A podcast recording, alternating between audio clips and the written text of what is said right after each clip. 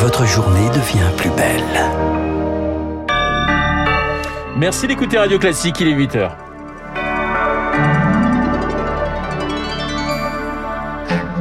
La matinale de Radio Classique avec Renaud Blanc. À la une, pas de désescalade en vue en Ukraine. Les Européens poursuivent leur médiation. Olaf Scholz est attendu à Moscou. Berlin demande ce matin à la Russie de retirer ses troupes massées à la frontière. Une crise qui contrarie l'entrée en campagne d'Emmanuel Macron. Tout est prêt, mais le chef de l'État joue encore la montre. Et puis, mieux comprendre, mieux faire connaître, mieux soigner. Le gouvernement lance sa stratégie nationale de lutte contre l'endométriose, un mal qui touche une femme sur dix. Radio classique. Et le journal de 8 heures nous est présenté par Lucille Bréau. Bonjour Lucille. Bonjour Renaud, bonjour à tous. La Russie souffle toujours le chaud et le froid en Ukraine. La détente est-elle encore possible? Moscou a semblé entr'ouvrir la porte hier, estimant par la voix de son ministre des Affaires étrangères Sergei Lavrov qu'il y avait des chances d'accord, mais sur le terrain, Washington ne voit aucun signe de désescalade. La Russie a encore renforcé son dispositif militaire, d'après le Pentagone. Les États-Unis ont d'ailleurs déplacé hier leur ambassade de Kiev à Lviv, dans l'ouest du pays. Berlin exhorte ce matin la Russie à retirer ses troupes à la frontière, alors que le chancelier allemand Olaf Scholz est attendu à Moscou aujourd'hui, Pierre Collat. Oui, il va tenter de désamorcer les tensions, mais la marge de négociation est faible. Tout va se jouer sur les menaces économiques, avec notamment le projet de gazoduc Nord Stream 2, toujours en construction. Jean-Sylvestre Montgrenier est géopolitologue à l'Institut Thomas More. S'il explique euh, à Vladimir Poutine qu'en cas euh, de guerre contre l'Ukraine, la mise en œuvre du Nord Stream ne pourra pas euh, se faire, c'est un paramètre qui devra être pris en compte par le maître du Kremlin.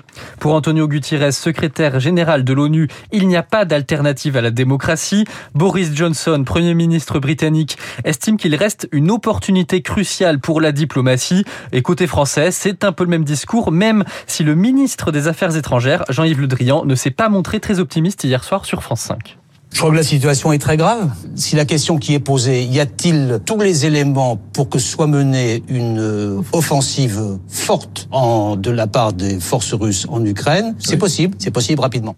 Après la rencontre entre Olaf Scholz et Vladimir Poutine aujourd'hui, un sommet réunissant les dirigeants européens pourrait être organisé dès jeudi. Et des médias ont évoqué mercredi, soit demain, comme jour potentiel d'une invasion russe. Le président ukrainien déclare une journée de l'unité. Il appelle ses concitoyens à accrocher un drapeau national bleu et jaune à leurs fenêtres. Lucille, cette crise ukrainienne conditionne l'entrée en campagne d'Emmanuel Macron. Le chef de l'État a lié son propre calendrier à la situation géopolitique, retardant l'annonce de sa candidature au moment où la tension sera retombée. Or, les tensions militaires sont justement loin de s'estomper. Le vrai faux suspense va donc encore durer quelques jours. Victoire Fort. La campagne commencera au Salon de l'Agriculture, analyse un proche du président et il débute le 26 février. L'agenda du chef de l'État entre-temps donne un peu le tournis, nouvelle levée des restrictions sanitaires demain, puis Emmanuel Macron enfilera son costume européen à Toulouse pour un sommet spatial, puis ce sera Bruxelles, sommet Europe-Afrique. Rien de libre avant le samedi 19 février. Le président a conditionné son entrée en campagne à la crise ukrainienne. Est-ce dangereux? Non, répond un communicant politique. Les Français ne sont pas du tout dans la période électorale. Il a tout intérêt à laisser ses concurrents s'effondrer. Le constat est sévère, mais stratégique. Emmanuel Macron joue le régalien et c'est un thème qui parle aux électeurs de droite plutôt utile. Le seul hic, c'est si sa cote de popularité venait à décrocher, alors le tempo pourrait être accéléré. Après tout, il n'a pas hérité du surnom de maître des horloges pour rien. Ses concurrents qui mènent campagne tambour battant, Jean-Luc Mélenchon débat avec des étudiants en Sorbonne à 19h. Anne Hidalgo, elle revient des Antilles, elle assiste ce soir au match PSG Real Madrid, huitième de finale de la Ligue des Champions. Valérie Pécresse visite ce matin le salon Vinexpo Wine Paris. Marine Le Pen de son côté est à Villers-Cotterêts dans l'Aisne pour parler langue française et francophonie. Quant à Éric Zemmour, il a parlé hier soir avec l'ancien président américain Donald Trump. C'est son porte-parole Guillaume Pelletier qui le révèle ce matin. L'ex-président lui a dit, je cite, de ne rien céder. les candidats de droite qui défilent aujourd'hui au chevet du monde rural. Invités à présenter leurs propositions par le mouvement de la ruralité, anciennement chasse, pêche, nature et tradition.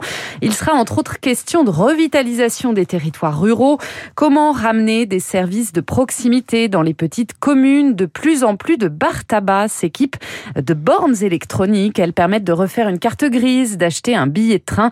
Direction Ablis matin, petite commune rurale de 3400 habitants dans les Yvelines avec Émilie Vallès.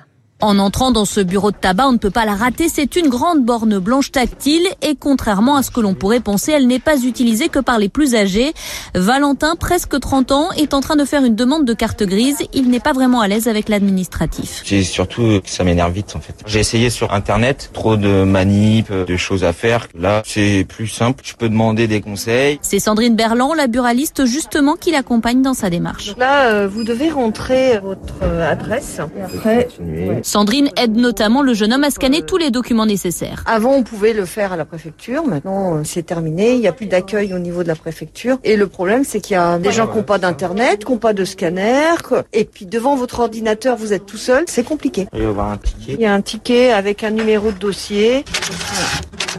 Là, le dossier carte grise est fait. C'est tout bon. C'est un service en plus qu'offre ce petit commerce. Sandrine fait aussi la réception de colis, la vente de timbres ou le paiement de proximité pour régler la crèche ou les impôts. Je suis partisan pour faire le plus de choses possible. Il y a de moins en moins de fumeurs, hein, donc il faut se diversifier. En faisant ce genre d'activité, vous découvrez des gens qui ne seraient jamais rentrés chez vous. Le problème, c'est que cette borne est encore méconnue. Elle n'attire qu'une vingtaine d'utilisateurs par mois. Bonne journée, bon courage.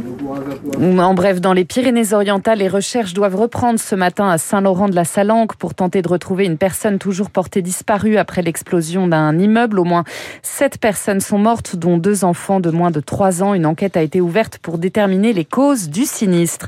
Sur le front du Covid, les règles du pass vaccinal changent aujourd'hui. La troisième dose doit désormais être effectuée maximum quatre mois après la dernière injection. Les détenteurs de faux passes, eux, peuvent se rendre en centre de vaccination pour régulariser leur situation sans risque de poursuite. 8h07 sur Radio Classique, le gouvernement lance sa stratégie nationale de lutte contre l'endométriose. Mieux comprendre, mieux faire connaître, mieux soigner cette maladie dont souffre une femme sur dix. Un premier comité de pilotage interministériel s'est tenu hier, présidé par Olivier Véran. Il a annoncé un programme doté de 20 millions d'euros sur 5 ans et la création de la plus grande base de données au monde avec 11 000 femmes suivies au jour le jour.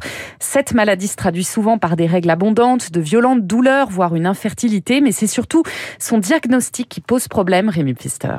Il faut 7 ans en moyenne entre les premiers symptômes et une prise en charge efficace. Un retard de diagnostic dû à la méconnaissance des médecins, regrette Yasmine Kando, présidente de l'association de patientes Endo-France. Un radiologue qui ne sait pas ce qu'il cherche ou qui n'a pas l'œil aguerri va passer à côté de lésions d'endométriose qui parfois ne mesurent que quelques millimètres. Trop souvent, les médecins ont tendance à dire mais la douleur c'est normal. Sauf que quand on a de l'endométriose, c'est vraiment des douleurs terribles qui invalident le quotidien. Des formations vont désormais sensibiliser les soignants. En parallèle, 20 millions d'euros sur 5 ans vont être consacrés à la recherche. François Goffier, gynécologue et président de la commission endométriose. Il y a une explosion de l'incidence de cette maladie qui actuellement touche euh, près de 10% des femmes en période d'activité génitale et il nous faut comprendre pourquoi, qui vont servir à améliorer des nouvelles offres thérapeutiques. Car pour le moment, les seuls traitements ne font que mettre la maladie en sourdine, regrette le professeur Horace Roman, spécialiste de l'endométriose. La seule chose qu'on sait faire du point de vue médical est de bloquer les règles pour bloquer l'inflammation, donc les douleurs, et pour bloquer la croissance des lésions. Et donc les patientes vont rester toute leur vie avec ces lésions. Dans les cas extrêmes, la chirurgie est envisagée, mais risquée pour la fertilité.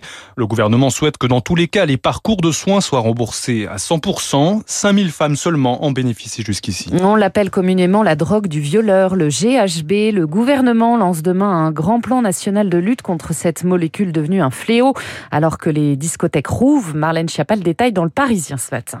L'Académie française, Lucie, l'Académie française part en guerre contre le franglais. La FNAC et ses French Days, Air France et sa SkyTeam, dans un rapport rendu public aujourd'hui et dont le Figaro a eu connaissance, les immortels déplorent son essor dans la communication institutionnelle, Chloé Juel. Bienvenue à Maubeuge Creative Cities, comprenez l'agglomération Maubeuge-Val de Sambre.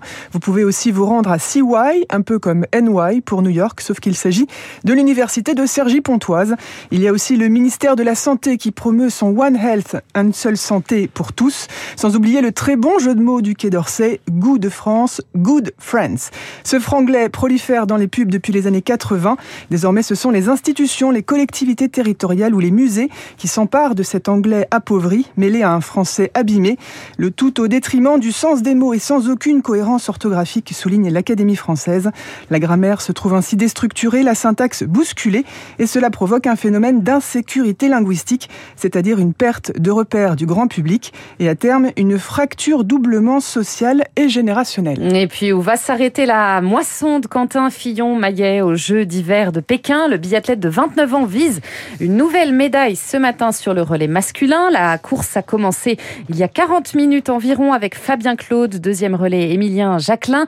Le troisième à venir, c'est Simon Détieux. Quentin Fillon-Maillet conclura tel Usain Bolt et pour l'instant, eh bien la France est deuxième. Je vous sens fan absolu de Quentin Fillon-Maillet, euh, ma chère Lucie. Ah, c'est assez incroyable quand même. C'est assez incroyable. Voilà, elle ne parle que de ça depuis ce matin, 2 heures du matin, cette course des biathlètes. Merci Lucille, on vous retrouve à 9h et on aura le résultat à ce moment-là, 9h pour le prochain point d'actualité avec vous. Il est 8h11. Dans un instant, nous allons retrouver euh, Guillaume Tabar pour son édito politique et puis mon invité, le commissaire de police, David